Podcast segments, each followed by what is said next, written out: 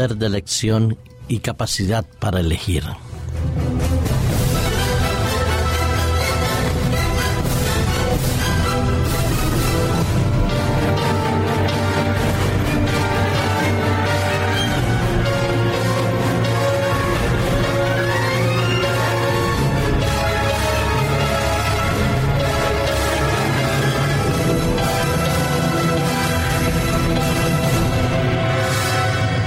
Nadie duda que vivimos en una época bastante convulsionada, bastante difícil y con muchas incertidumbres basadas en el temor, en la poca confianza y también en la complejidad de las circunstancias y de la globalización. Lo cierto es que hoy en día cualquier decisión que tomemos en cualquiera de los aspectos que afectan a nuestra vida pueden tener repercusiones no solo con nosotros, sino con los que nos rodean. A nivel mundial, las cosas son mucho más complejas, mucho más enreversadas de lo que nos gustaría. Sabemos y lo vemos a través de los diferentes medios de comunicación que cuando se da por descontado que se producirá alguna reacción de carácter político en algún lugar del mundo, los otros países, los otros estados están atentos y desean saber lo que pasa para ver en qué medida eso podrá afectarlos. Ayer había llegado el famoso 20N, 20 de noviembre del 2011, fecha que en muchos lugares del mundo no tenía ningún significado, pero que sin embargo aquí en España representaba el fin de una campaña electoral basada, entre otras cosas, en las propuestas que se hacían o se deben hacer para las soluciones que tienen que tomarse para resolver la crisis que agobia al país a nivel del paro, de la economía, de la deuda externa y de muchos otros aspectos que permiten que un país pueda vivir en un estado de libertad y de bienestar como el que antes se había podido disfrutar. Se encontraban unos 34 millones eh, de habitantes censados, todos con la capacidad y el poder de elección. En realidad, votaron el 71%, 72% aproximadamente de esos electores. Las abstenciones, los votos en blanco y los votos nulos configuraron esos 24.411.187 votos eh, expresados, sea para el Senado, o los 24.590.557 votos para el Congreso. Sí, habían muchísimos partidos inscritos. Todos trataban de ofertar una solución o una calidad de vida quizás mejor que la que se tenía en este mismo momento. Los eslogans que se lanzaron durante la campaña tenían unos por animar a los indecisos, otros para motivar el cambio del partido político al cual habían votado en las anteriores elecciones y otros eslogan para reafirmar el criterio de elección que habían tenido en el año 2008. Los resultados indudablemente han dado lo que los ciudadanos, los que cada uno de nosotros había decidido que así fuera. Se eligieron partidos, se votaron partidos, se escogieron personas, se echaron otras. Y lo cierto es que hoy nos encontramos con un Congreso muy fragmentado, pero donde dos partidos mayoritarios siguen teniendo una alta cuota de seguidores. En el Senado, más de lo mismo, los partidos que tienen mayoría y aquellos partidos que tienen una representatividad, aunque sea débil, pero la tienen y están presentes ahí.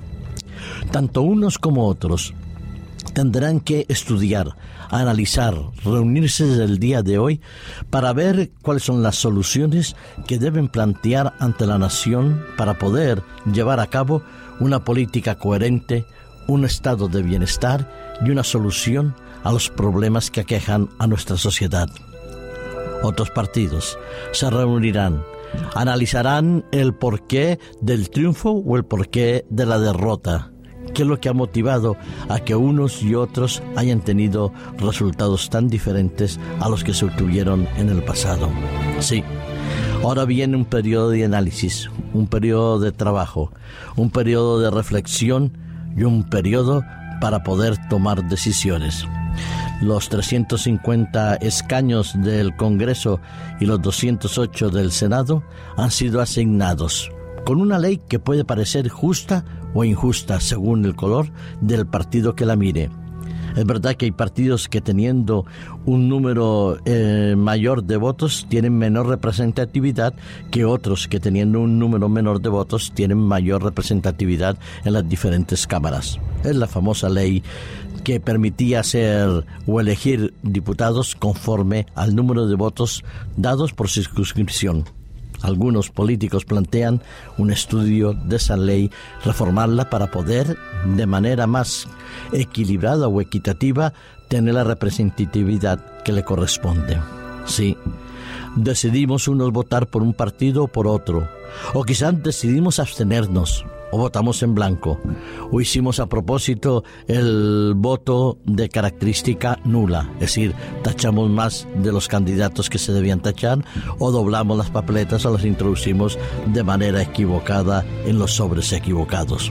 Sea como sea, los 24, más de 24 millones de ciudadanos expresaron su opinión de una u otra manera. Y lo importante es saber qué es lo que nos motivó a cada uno de nosotros dar esta u otra opción en nuestro voto. Creo que en el fondo todos deseamos lo mejor.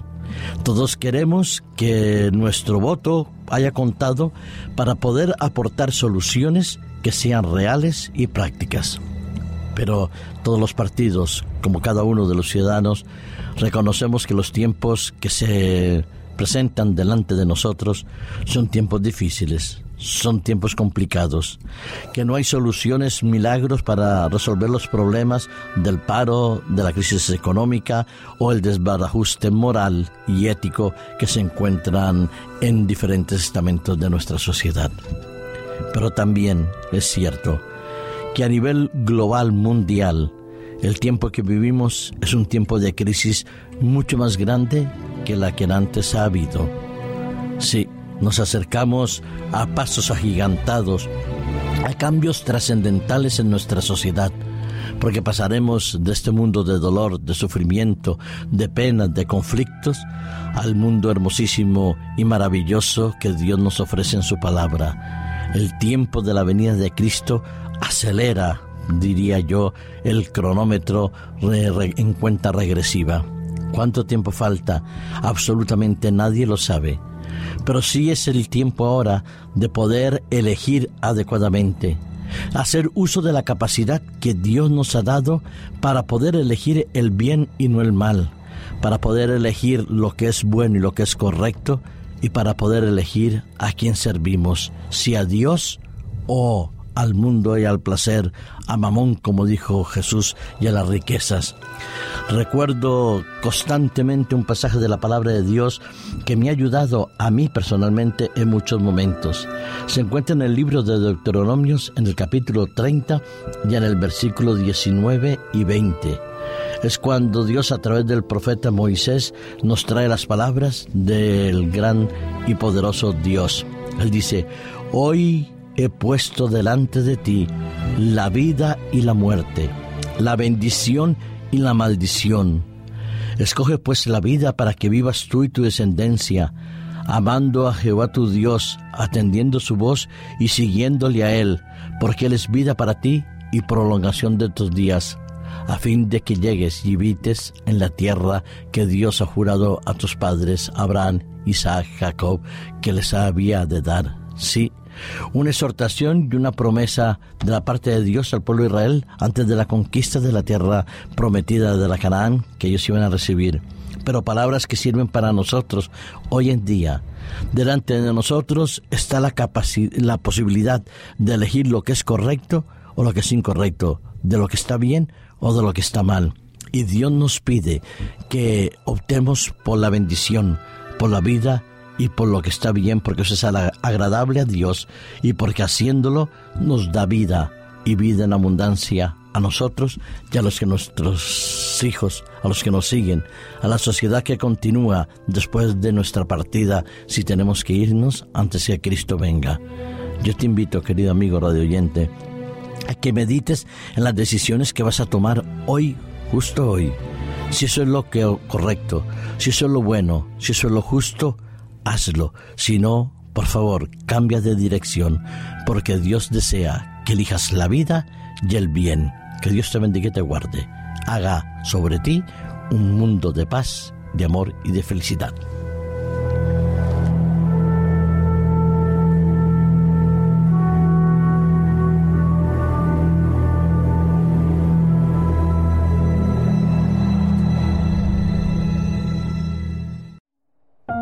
Producido por hopmedia.es